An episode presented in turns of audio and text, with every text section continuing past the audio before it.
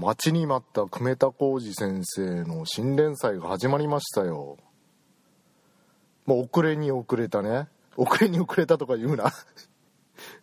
あの予定より遅れに遅れて春先ぐらいかなみたいなこう話があってたのにずれにずれてやっと秋もう終わる頃に新年祭始まりましたよ、えー、タイトルは何でしたっけ、えー、せっかち伯爵と時間泥棒ですね。なんて略したらいいんでしょうね、えー、せせかせせかせか泥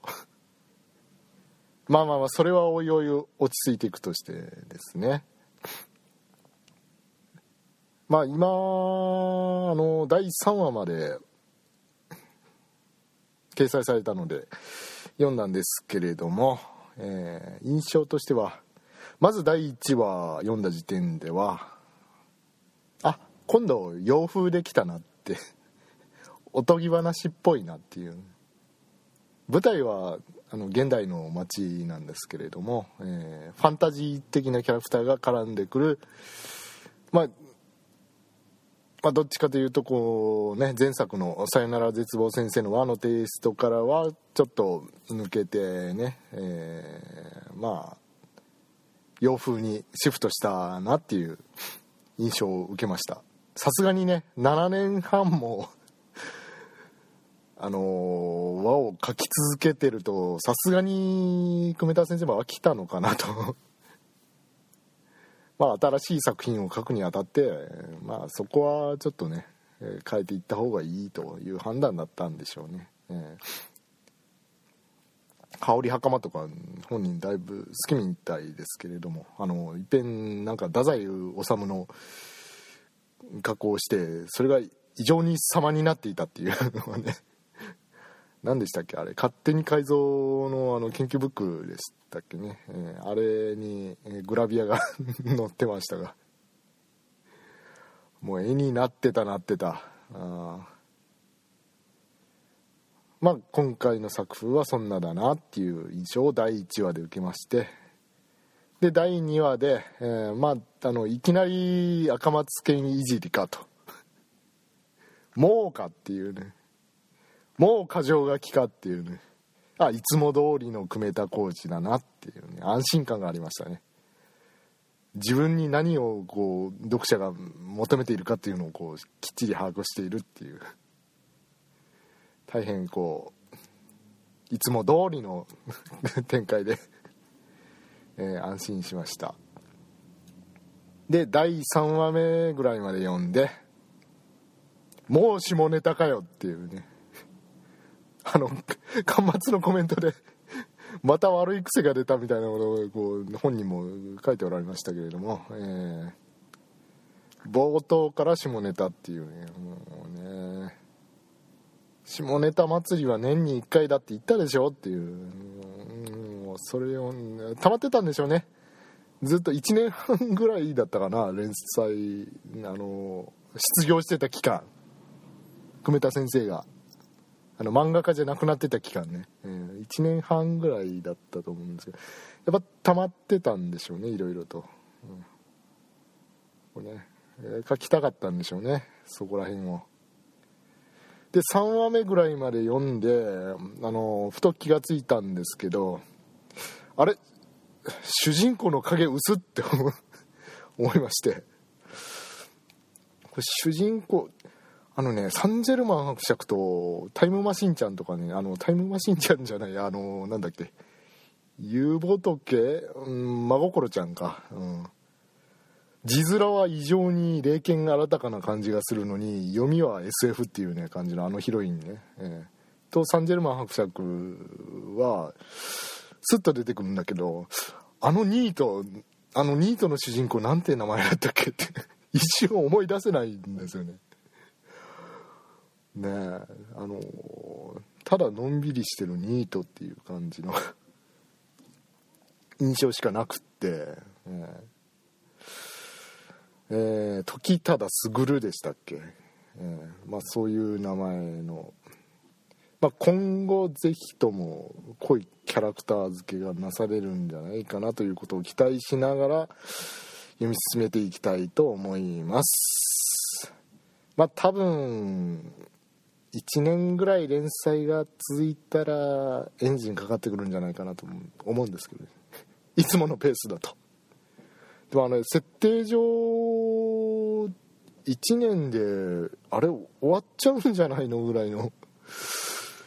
どうなんでしょうね。うん。そこら辺不安ではありますが。是非ともまたね、うん。ま、また7年半とはまあまあまあまあまあまあ頑張ってほしいですけれどもうん。ぜひとも長期連載になるように、えー、応援していきたいと思います。皆さんも、えー、少年マガジン買ってください。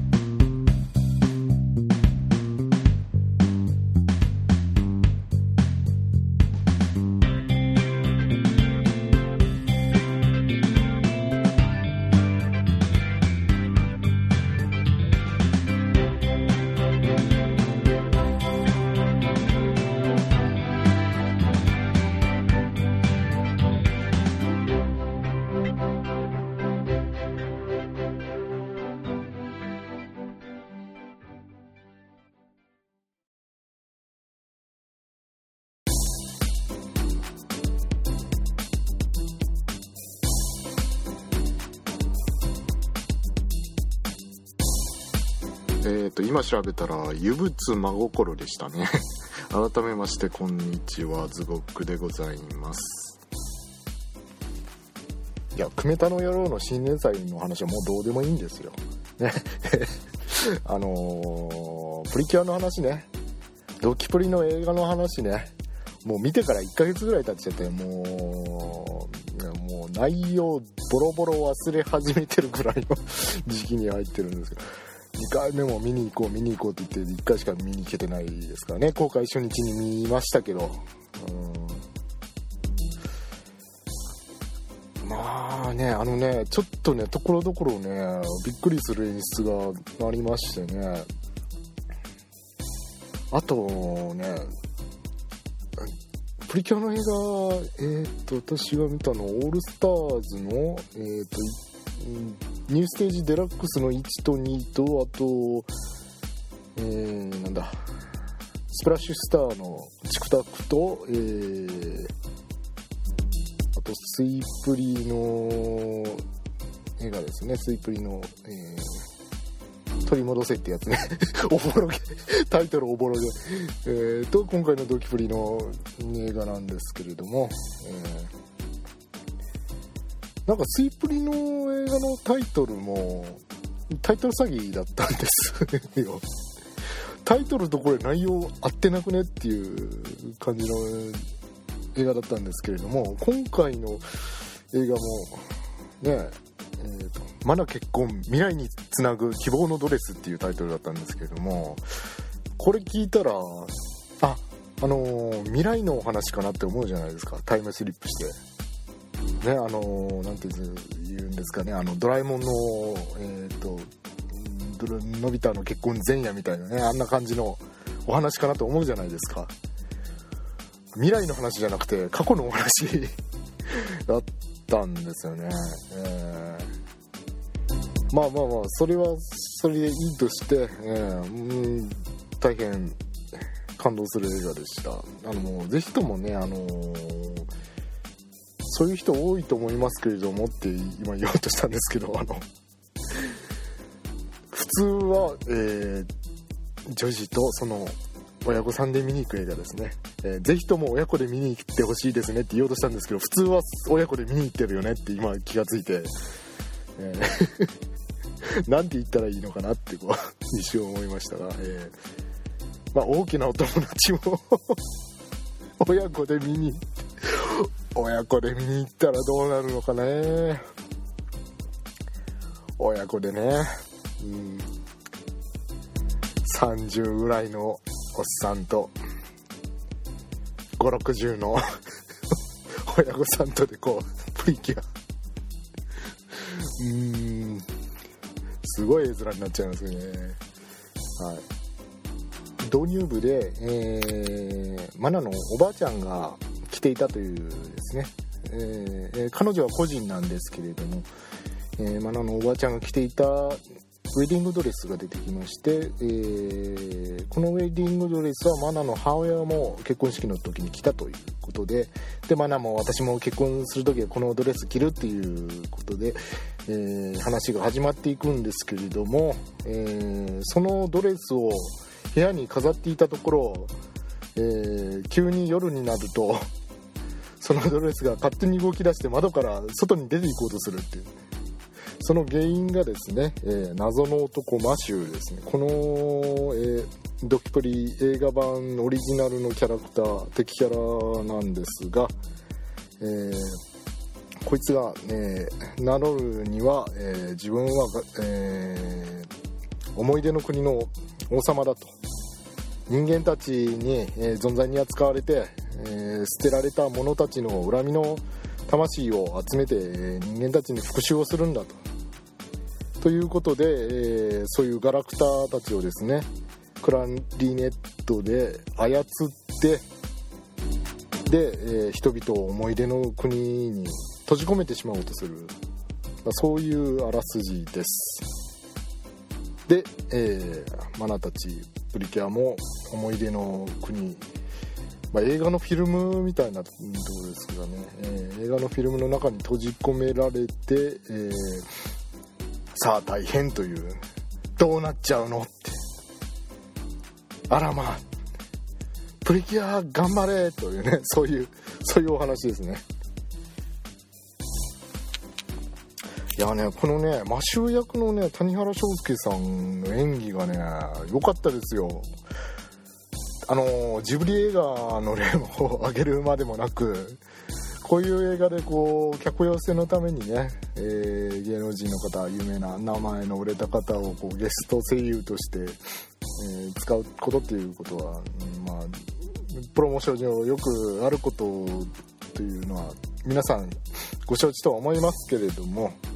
谷原さんは声優経験もあるということで、えー、もうバッチリでしたもう全くん他のね皆さんと他の皆さんに引けを取ることもなく、まあ、役者さんですからねもうそこら辺は素晴らしい演技でした。えー、この映画のね印象に残ったところなんですけれどもね。あんまり喋りすぎるとネタバレになるんですけれども、まあ、本番組は、えー、ネタバレ前提の 番組なので、まあ、その辺は、えー、気にせず喋ろうかと思いますが、えードキプリのねオープニングあるじゃないですか。あれ2番の歌詞ね。謎の歌詞があるんですよね。両手を伸ばしてマシュマロマロマロっていうね謎の歌詞があるんですよね。1番では何て言ったかな。おはろうハローハローのところか。1番も結構謎の歌詞だけどね。おはろうって何やねんと。まあ、大体意味は分かりますよね。あハローとおはようをかけ無理やり合わせておはろうって言ってんだなって。なんて無理やりなんだって思いましたけど、まあ、おはろうハローハローが1番で2番がマシュマロマロマロですよ。マシュマロマロマロってなんなんやねん。俺もマナちゃんのマシュマロおっぱいマロマロしたいですとその時は思いましたけれども。えー、今回の映画を見てあこれのことなのかなと謎が解けました、まあ、実際のところあの後付けなんじゃないかなと思うんですけれども。マナが過去に飼っていた犬の名前が、えー、マシュマロと。両手を伸ばしてマシュマロマロマロ犬にこうこう呼びかけてあやすそういう行動なのかなって分かりにくいよっていうね。絶対後付けだろうっていう。まあそういう謎が一つ解けたっていうのはありました。とねこれはね物語のね重要なキーワードなんですけれどもテレビシリーズの方でも一回出てきてるんですがあのマナのセリフで「もちの論差」っていうね古臭いセリフがあるんですよ。お前は昭和の生まれかと。いうねあのねセリフがあるんですけれども実際のところあの彼女はあのラジカセを見てラジカセって何って言ってましたからね。もうおっさんショックですよ。ラジカセを知らないのか。そうだよねって思う。MD すら危ういよねこの世代はって思う。ラジカセを知らない。カセットテープ見たことないっていう。そうか今の中学生カセットテープ見たことないのかって思う。見たことある人もいるかもしれないですけど。ハイポジとかノーマルとか言っても分かんないんだろうな。120分テープのあの薄いやつに深夜のあのラジオ放送を必死に録音したあの頃とか思いながら話がそれましたけれども、えーまあ、もちの論差っていうね、えー、マナのセリフがあるんですけれどもこれがある人の、えー、影響で、えー、口癖になっていたということが判明しましてでラストでこれが泣けるんですよね。あそういうことだったのかって。この人の正体この人だったのかっていうのは分かる。私はあの途中でえー、っと声優さん同じだなっていうところで あ多分この人の正体この人だっていうのを気がつきましたけれども、えー、なんで気がついたかっていうとあのすごく聞き慣れた声だったのであ殺すけだって。ああ殺すけだって思ってハイジだって思って えあんまり言うとバレますか。でそこで気がつきました私は、えー、すぐ気がついた人と最後まで気がつかなかった人といるみたいですね。いやーあれはねでもよかった。このセリフは効果的に使ってありました「もちの論差」っていう言葉ね、えー。今後あの DVD などでご覧になる方はそこを注目してご覧になってください。あとですね画期的な試みがされてましてまずあの戦闘シーンで、えー、マシューが率いる、えー、飛行船クジラ型の飛行船に突入するっていうシーンがあるんですけれどもそこがオール CG になってるっていうね。これは初めてですね。あのエンディングのダンスでプリキュアは CG を使ってるんですけれどもそれが毎年毎年進化して今年のエンディングダンスに至ってはもうほぼ違和感がないという手書きのアニメとほとんど変わらないっていうねもうそのまんまこれでアニメ作れるんじゃないっていうぐらいのレベルに達していまして、えそれが劇場本編でとうとう使われたっていうのがありましておおなかなか面白い試みだなと思いました。やっぱりね CG はね CG ならではのね、うん、使い方ってありますからね。こうカメラが異様にぐるぐる回って臨場感を 出すとか。手書きだとどうしてもこれ無理だろうっていうね。書く人死ぬだろうっていう。動かせ方をするのはやっぱり CG じゃないとダメかなっていう、ね、思います。えー、あともう一点ね。これもねびっくりしたんですけれども。えー、プリキュアっていうのは自主規制が厳しくてそれは何でかっていうとやっぱり制作者側も視聴者が小さい女の子だということを意識してで小さい女の子がね、えー、テレビを見る際には、えー、チャンネルの選択権っていうのはやっぱり親御さんにあるわけじゃないですか。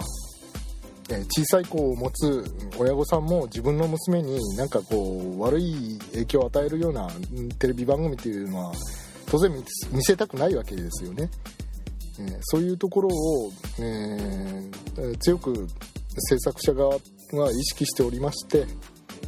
であの自分たちで強い、えー、自主規制を引いてるんですよ、えー、俗にプリキュアコードって 呼ばれてますけれども呼んでるのかな？誰が呼んでるのか分かんないか、えー、まあ、呼ばれてるんですけれども例えば、あのー、どんなに激しい戦闘をして傷ついても服は破けないっていうね。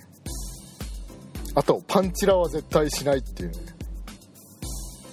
エロがあってはいけませんから、え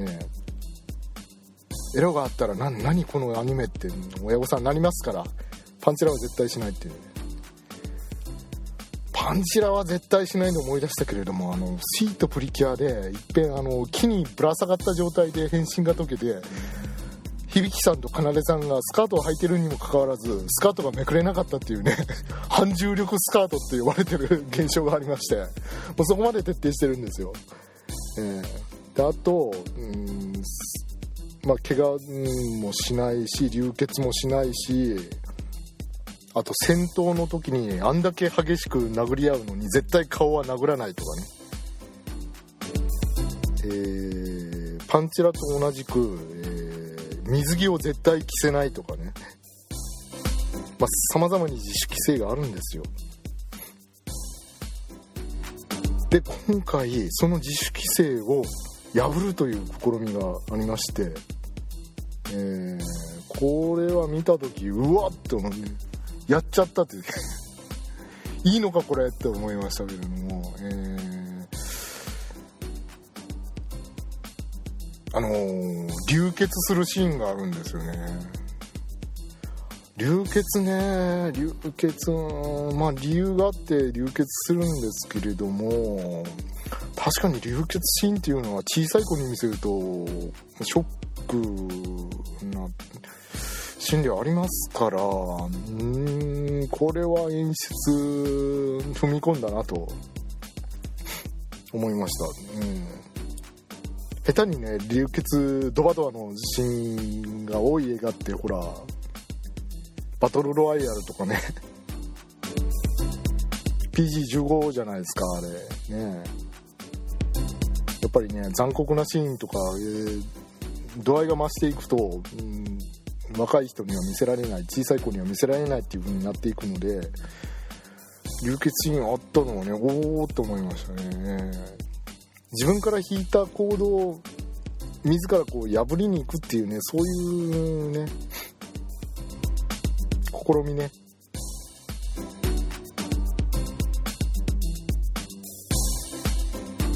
安全ラインにかまけてなくかまけずにえー、常にこう新しい試みをやろうやろうとするそういう気概があるのが、え